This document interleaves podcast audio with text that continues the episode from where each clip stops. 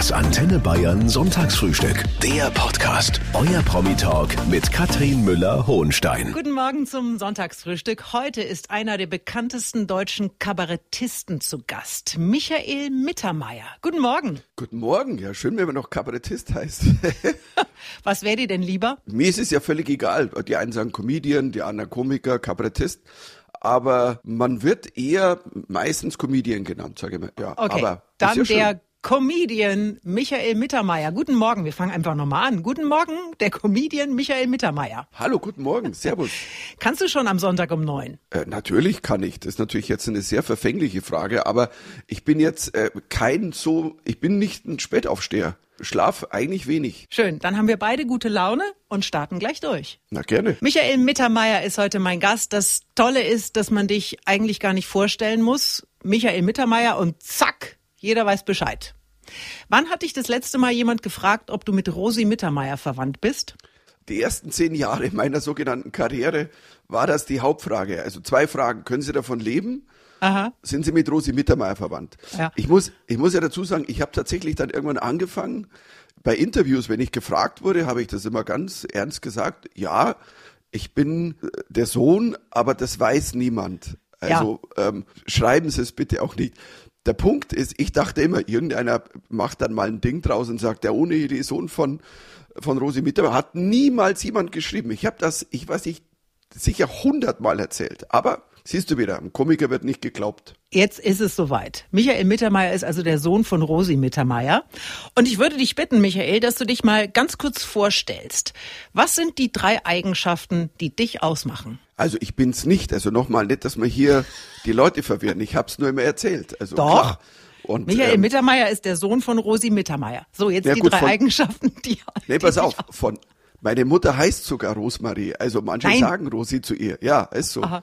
Also dann stimmt's ja. Auf eine Art und Weise stimmt's auch. Ich habe quasi nie gelogen. So. Und jetzt die drei Eigenschaften, die dich ausmachen, lieber Michael. Leidenschaft, ähm, Vision und ja, ich glaube, ich habe dann doch auch ein gutes Herz da drin, also ein großes. Großes Herz.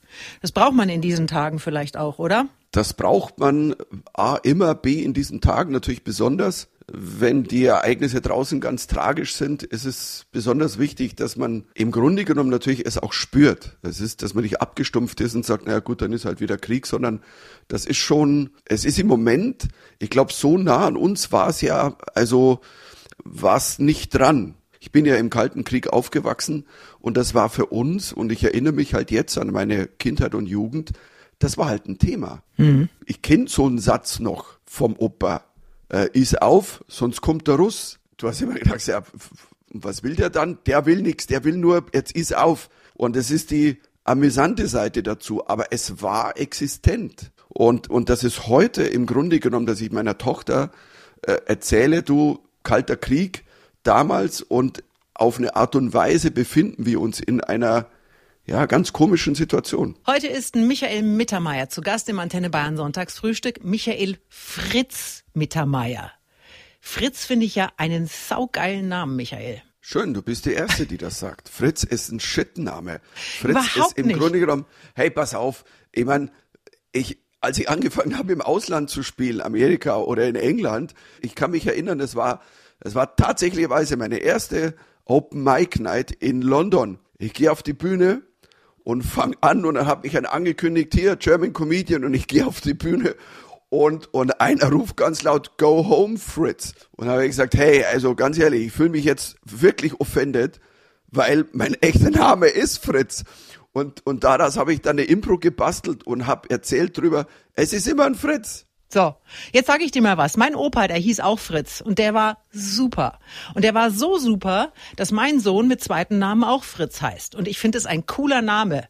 Ende Gelände. Danke, dann bin ich jetzt, habe ich in meinem Leben endlich ein Happy End gefunden, ein Fritzi End. Das Ja. ist schön. Gleich geht's weiter mit dem Sonntagsfrühstück und den Goldsteig Käsespezialitäten. Wild unsere Natur, echt unser Geschmack. Worauf ich eigentlich ja hinaus wollte, ist, dass du ein, ein du bist natürlich ein echter Oberbayer, geboren in Dorfen. Du hast einen Bruder, der heißt Alfred, du hast Eltern. Und was ich äh, gerne erfahren wollte von dir war, ob du neben der Tatsache, dass deine Eltern dir den schönen Namen Fritz gegeben haben als zweiten, ob du denn eine glückliche Kindheit hattest. Hast du, hast du was Gutes mit auf den Weg bekommen von daheim? Ich hatte eine glückliche Kindheit. Also ähm, das kann man so äh, einfach stehen lassen. Weißt du, immer in allen Abstufungen. Jeder von uns hat seine, seine Fights geführt mit, mit den Eltern oder was auch immer und Probleme gehabt. Aber ähm, es war eine glückliche, behütete Kindheit am Land. Wir hatten, also das klingt immer blöd, aber es gab keine, es gab keine Handys, es gab kein Internet, nix. Wir hatten, es gab zwei Fernsehprogramme. Wenn es hieß, wir wollen Abenteuer erleben, dann sind wir nicht auf Netflix, sondern sind wir in den Wald gegangen. Also weißt du so, wir haben halt Winnetou im Wald gespielt, ich meine, wir hätten wahrscheinlich auch Game of Thrones gespielt, das wäre ein bisschen schlimmer ausgegangen. Also stell dir vor, damals wäre schon Game of Thrones gelaufen und wir Kinder hätten das gespielt. Da wären viele Kinder also nicht mehr aufgetaucht. Aber es war eine schöne behütete Kindheit und ähm, denke auch gerne zurück. Und mit Michael Mittermeier, der ein eifriger Autor ist, nur noch eine Folge heißt dein neues Werk und da geht es ums Fernsehen. Erinnerungen an die schönsten Fernsehmomente der letzten 50 Jahre und darüber sprechen wir auch gleich. Bist du heute noch ein echter TV-Junkie oder eher ein Streamer? Ich bin TV-Junkie, weil für mich auch die Streamer, das ist für mich Fernsehen. Ich gucke ja auch diese Streaming-Dienste auf dem Fernseher. Also ist das alles für mich Fernsehen. Wie viele Stunden pro Woche ungefähr? Das Schöne ist ja, der Titel vom Buch nur noch eine Folge, der ist ja auch Programm. Also oft, ich zähle nicht. Nur noch eine Folge. Das ist das Buch von Michael Mittermeier, über das wir jetzt sprechen. Es geht um Fernsehgeschichten aus den letzten Jahrzehnten, richtig? Ja, ich meine, es ist viel passiert zwischen Lassie und dem Bachelor. Aber aufgepasst, nicht zwischen Lassie und dem Bachelor. Die beiden haben nie was zusammen gehabt, das muss man natürlich ja. wissen. Also, aber dazwischen, ich meine, überleg dir mal, ich glaube, wenn der Bachelor gelaufen wäre in den 80ern oder 70ern, die Menschen wären, ich weiß es nicht, verwirrt vom Fernseher gesessen und sagt, äh, äh, nee, lass uns in den Wald gehen. Ja. Ähm, das ist besser so. Also das ist, das Fernsehen hat sich schon, ich sag mal, verändert. Ja, das stimmt. Du hast, ich meine, du hast eben schon gesagt. Also früher gab es zwei Programme und vor 16 Uhr gab es ein Testbild. Ja, du musst ja mal einsehen. Überleg dir das mal. Die letzten zwei Jahre waren ja auch äh, wieder ein bisschen Revival vom Fernsehen, weil natürlich in all diesen Lockdowns, Beschränkungen und man kann nicht rum. Wir haben alle mehr Fernsehen geguckt. Und jetzt stell dir mal vor, Pandemie wäre 1981 oder, oder so gewesen. Entschuldigung, zwei Fernsehprogramme, wir hätten uns alle umgebracht. Es gäbe uns nicht mehr. Wir würden, also stell dir das mal vor, das wäre das wäre echt anders ausgegangen. Ja gut, wir Deutschen oder wir Bayern, wir konnten uns ja noch ORF angucken, so auf illegalen ausländischen Kanälen, weißt du, so ein bisschen mhm. Kottern und so. Aber, also das wäre blöd ausgegangen. Ja, aber wie hat sich denn das Fernsehen dann äh, inhaltlich jetzt mal über die letzten Jahrzehnte verändert? Ist es, ist es klüger geworden? Ist es dover geworden? Ist es nur mehr geworden? Es ist vielfältiger geworden, das kann man sagen. Ich glaube, es ist nicht, es gibt nicht dieses, es ist klüger geworden oder es ist blöder geworden. Es gibt ja viele, die sagen, früher war Fernsehen besser. Da sagst du, nee, ähm, das ist ja so ein Spruch, den sagen ja alle immer, ja, damals war alles. Es ist natürlich viel mehr geworden, vielfältiger und ähm, ich find's toll, dass man so eine Auswahl hat. Also ich bin immer, aber ich war immer so, weißt du, damals, als ich mit Zept unterwegs war, meinem Durchbruchsprogramm damals, ähm, ab Mitte, Ende der 90er, habe ich auch oft gehört, ja, Fernsehen verblödet. Und gesagt, nee, also ist ja nur die Frage, was du guckst. Und die ja. Frage ist, also bist ja selber schuld. Es gibt ja einen Ausschaltknopf. Ihr hört das Antenne Bayern Sonntagsfrühstück mit Michael Mittermeier, der sich in seinem neuen Buch ausführlich mit dem Thema Fernsehen befasst. Wann hast du denn das letzte Mal was ausgemacht, weil es dir einfach zu doof war? Ich habe ich hab für eine für eine Nummer, die ich gemacht habe, habe ich Love Island angeguckt, ähm, zwei Folgen und da war ich so ich glaube, ich sollte das jetzt aufhören. Es ist so, glaube ich, wie wenn einer sagt, soll ich jetzt Crystal Meth nehmen oder nicht? Weil, wenn du es vergleichen würdest, als Droge war Fernsehen früher Kiffen, aber das ist, hey, Love Island oder sowas, das ist Crystal Meth. Das, das ist ja unfassbar. Ich meine, das glaubst du ja gar nicht mehr, was da zum Teil ist. Die Anmoderationen, auch zum Teil in einer, also ich sag mal, Weißt du, du siehst dann junge Menschen, die alle halb nackt, also im Vorstellungsvideo so, gerade noch, dass sie nicht an der Stange tanzen, die Frauen. Das ist wie so Softporno-mäßig. Und dann kommen die in so eine Villa, sieht aus wie so ein Barbie-Puff. Und, und der Sinn dieser Sendung ist, es müssen sich zwei finden, weil wenn du niemand findest, fliegst du raus. Das heißt, die müssen rummachen, um weiterzukommen. Ist aber, wann war das Wort Förderung der Prostitution je angebrachter? Klar, das ist jetzt die satirische Sicht, aber es ist wirklich unfassbar. Und die Dialoge. Hey, mein Lieblingsdialog wirklich, der hat stattgefunden. Zwei sitzen da und der eine, boah, hey, ich finde dich so hübsch. Boah, und du siehst auch so gut aus oh, mit dir kann man so gut reden. Ja, das finde ich auch. Mit dir auch. Das waren vier Sätze hintereinander. Und du bist so, ja, bitte heiratet ihr zwei, weil es wäre super, wenn ihr zwei weg seid. Also nehmt euch, alles gut, aber geht nicht mehr auf den freien Markt. Also das ist so, es ist unfassbar. Das siehst du, das ist äh, sowas habe ich noch nicht angeschaut. Also das ist für mich dann wirklich, da, da sage ich, da ist mir die Zeit tatsächlich auch zu schade, wobei ich mir Trash hin und wieder auch mal gebe. Jetzt kannst du mal. Aber äh, was ist denn dein Trash? Was wäre Trash, wenn du sagst Trash? Was ist mein Trash? Ja, ich guck das nicht. Also es gibt so äh, Kampf der Reality Stars oder sowas. Ich meine, was ist denn Reality Star? Da kriege ich einen Vogel. Hey, da bin ich jetzt voller Ehrfurcht. Da habe ich mich noch nicht mal rangetraut. Ich habe da mal reingezeppt und hatte Angst. Nein, ich glaube, ich infiziere mich jetzt. Also wenn ich das jetzt anlasse, nein, das ist nicht gut. Aber du, die die, die, die leben ja davon. Mit Michael Mittermeier, der mit nur noch eine Folge das Thema Fernsehen in einem Buch aufarbeitet. Wie hat denn dein Fernsehleben angefangen? Durftest du als Kind Fernsehen? Ich durfte als Kind Fernsehen und ich habe eine ganz ich habe eine Erinnerung und ich bin hundertprozentig davon überzeugt, dass die auch stimmt, dass ich auf einem Töpfchen vorm Fernseher sitze. Ist nicht dein Ernst. Es ist mein Ernst. Das ist meine Urerinnerung. Ich sitze auf einem Töpfchen vom Fernseher und habe, also soweit ich weiß, das erste, was ich gesehen habe, ist Sandmännchen. Und mit Michael Mittermeier nur noch eine Folge heißt dein neues Werk und da geht's ums Fernsehen. Ich erzähle dir jetzt mal meine schönste Fernsehgeschichte. Da war ich acht oder neun und meine Eltern hatten am Sonntagabend einen Tennisplatz reserviert in der Tennishalle. Und ich bin dann, wenn meine Eltern zwei Stunden Tennis spielen waren, in das Wohnzimmer gegangen, habe mich hinter das Sofa gesetzt und habe Tatort geschaut. Mit acht. Und ich saß hinter dem oh. Sofa, weil das so spannend war und kaum auszuhalten, aber ich musste das sehen. Und irgendwann kamen meine Eltern dann nach Hause, weil nach einer Stunde vielleicht das Tennis schon beendet war. Und ich war mir bis gestern noch sicher, dass sie nach Hause gekommen sind und auf den Fernseher gelangt haben, um zu schauen, ob der noch warm ist. Und soll ich dir was sagen? Seit gestern weiß ich, dass das nie der Fall war. Also ich bin nie erwischt worden. Okay, äh, und ich muss auch sagen, hey, mit acht Tatort, very badass. Ja. Also, Musstest du früher also nicht heimlich gucken? Du durftest immer, auch später noch. Gab's mal Fernsehverbot? Wie war denn das bei dir daheim? Ja, Fernsehverbot war die Höchststrafe. Das war ja. absolut. Ich bin heute noch davon überzeugt, dass Fernsehverbot nicht durch die Genfer Konvention gedeckt ist. Hey, Fernsehverbot, ich bin gestorben.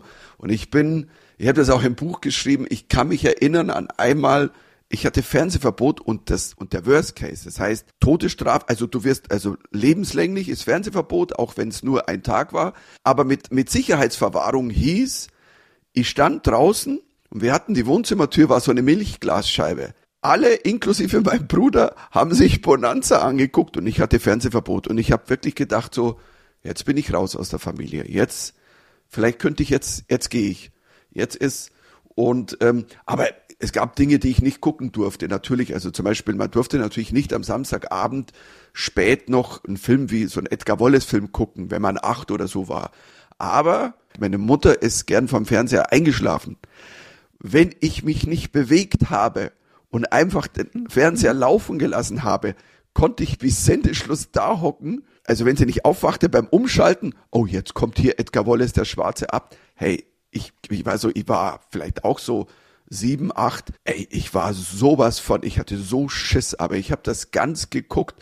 Und weißt du, später, als ich ins Klostergymnasium kam, dachte ich mir so, jetzt muss ich das alles verarbeiten. Michael Mittermeier ist heute zu Gast im Antenne Bayern Sonntagsfrühstück. Es gab einen wichtigen Moment in deinem Leben, Michael. Das ist schon eine ganze Weile her, aber ich finde den total spannend. Du warst 21 und es gab eine schicksalhafte Begegnung in der Münchner Olympiahalle.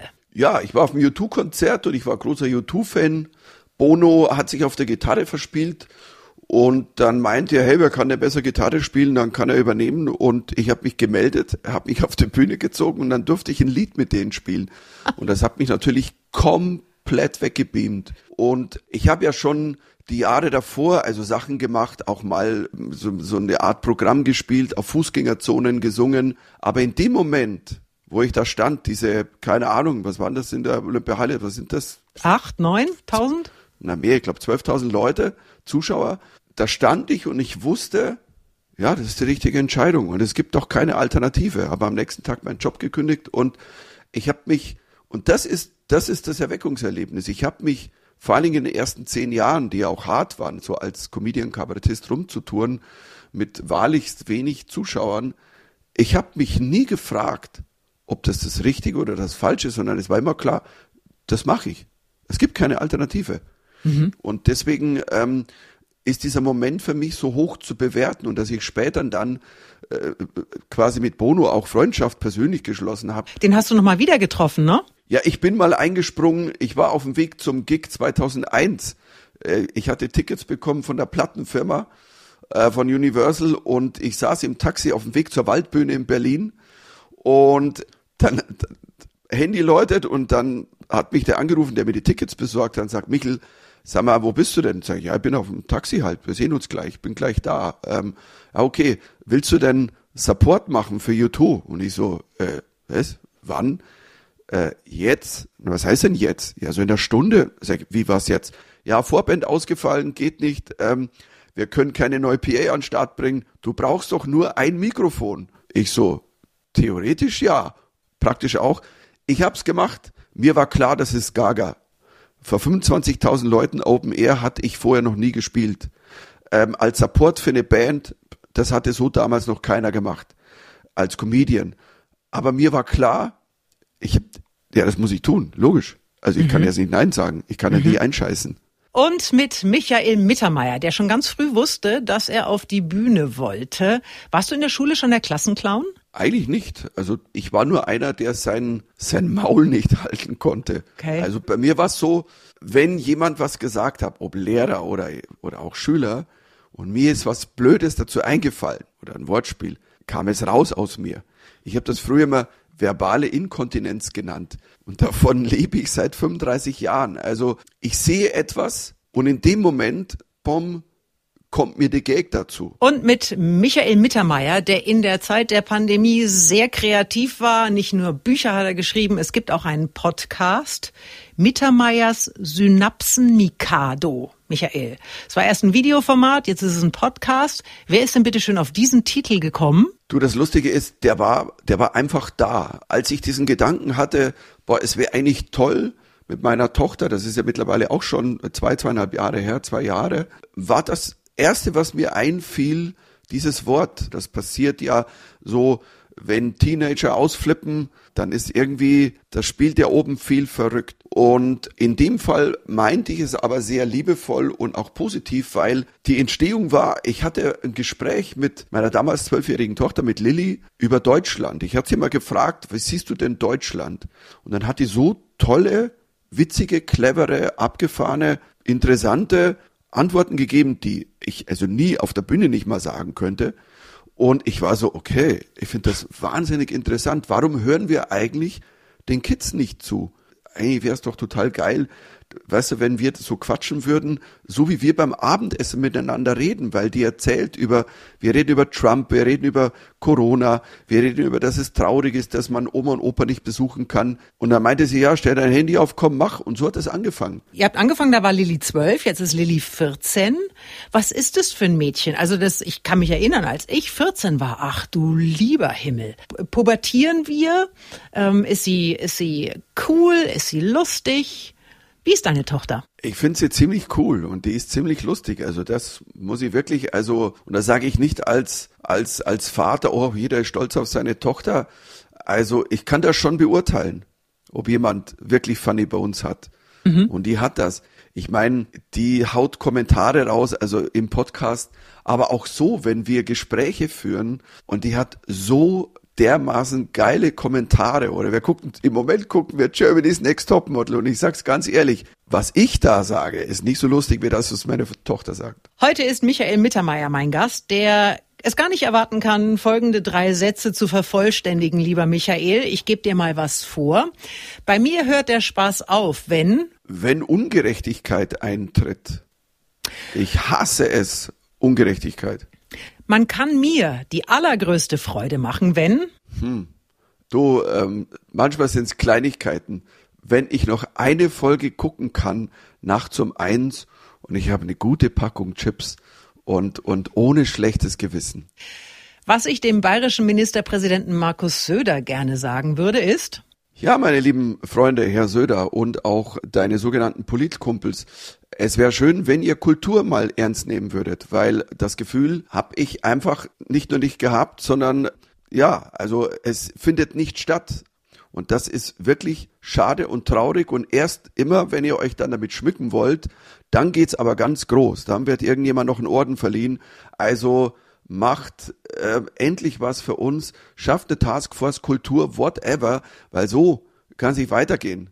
Hast du das Gefühl, dass sich möglicherweise dieses, diese dramatische Entwicklung für die Kulturszene in den letzten Monaten und Jahren, muss man ja fast schon sagen, vielleicht in den kommenden Monaten, in den kommenden Wochen entspannen wird, weil eben vielleicht die Bedrohung durch die, durch die Pandemie nicht mehr ganz so akut ist? Es entspannt sich ja aber wieder nur natürlich für einen, für einen Teil der Künstler. Also ich kann im Sommer, so wie letztes Jahr, ich gehe auf Open Air Tour. Das Problem ist nur, dass es werden ja nur noch Künstler gebucht, die einen Namen haben, die vielleicht auch Tickets verkaufen. Es fällt dieser ganze Mittelbau oder auch unbekanntere Künstler, äh, junge Künstler, die fallen alle komplett durchs Raster, weil es heißt immer, ja, man darf ja jetzt spielen. Ich meine, als es hieß in Bayern, ja, ja, wir machen die Bühnen auf und dann durften, wir durften 25 Prozent Auslastung reinlassen. Ich sag mal ganz ehrlich, das war wirklich ein Hohn. Das war eine mhm. Komplettverarsche, weil die Oper kann natürlich spielen, weil die Oper die Kohle kriegt vom Staat. Nur keine einzige Bühne in Bayern konnte mit einer 25 Prozent Auslastung aufmachen und spielen. Niemand. Die verlieren alle Geld. Und im Moment reden wieder alle nur vom Freedom Day. Und jetzt, genau jetzt im Moment, wird die Kultur schon wieder vergessen. Weil wir reden im Oktober wieder. Was ist im Oktober das Erste, wenn die Zahlen steigen? Die Regierung macht die Kultur zu.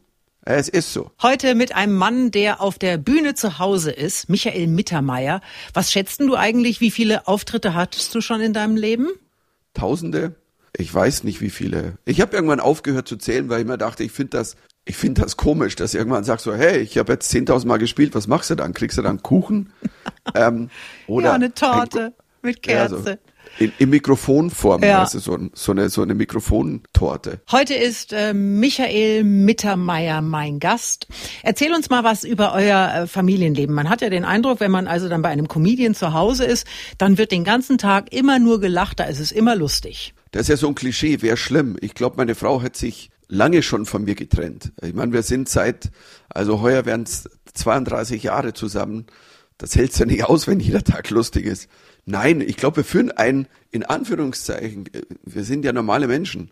Hm. Natürlich äh, geht's auch mal lustig zu und wir sind keine traurigen Menschen. Und wie gesagt, meine Tochter ist, ist ähnlich wie ich, die, die ist schon ein, die ist ein leichter Vogel, die ist, ähm, die hat einen großen Sinn für Humor. Meine Frau, die hat ein so großes Herz und ist so eine sehr tiefe äh, Person, ein sehr tiefer Mensch und und wir wir ergänzen uns da auch ähm, ganz toll. Deswegen, es muss nicht immer lustig sein. Deine und, Frau äh, ist erfolgreiche Musikerin, muss man dazu sagen. Nun hast du auch eine große Affinität äh, zur Musik. Gibt's denn im Hause Mittermeier sowas wie, wie Hausmusik auch? Packst du an Weihnachten mal die Blockflöte aus? Nee, die Blockflöten habe ich alle verbrannt auf dem oh Scheiterhaufen der verflossenen Kinderträume.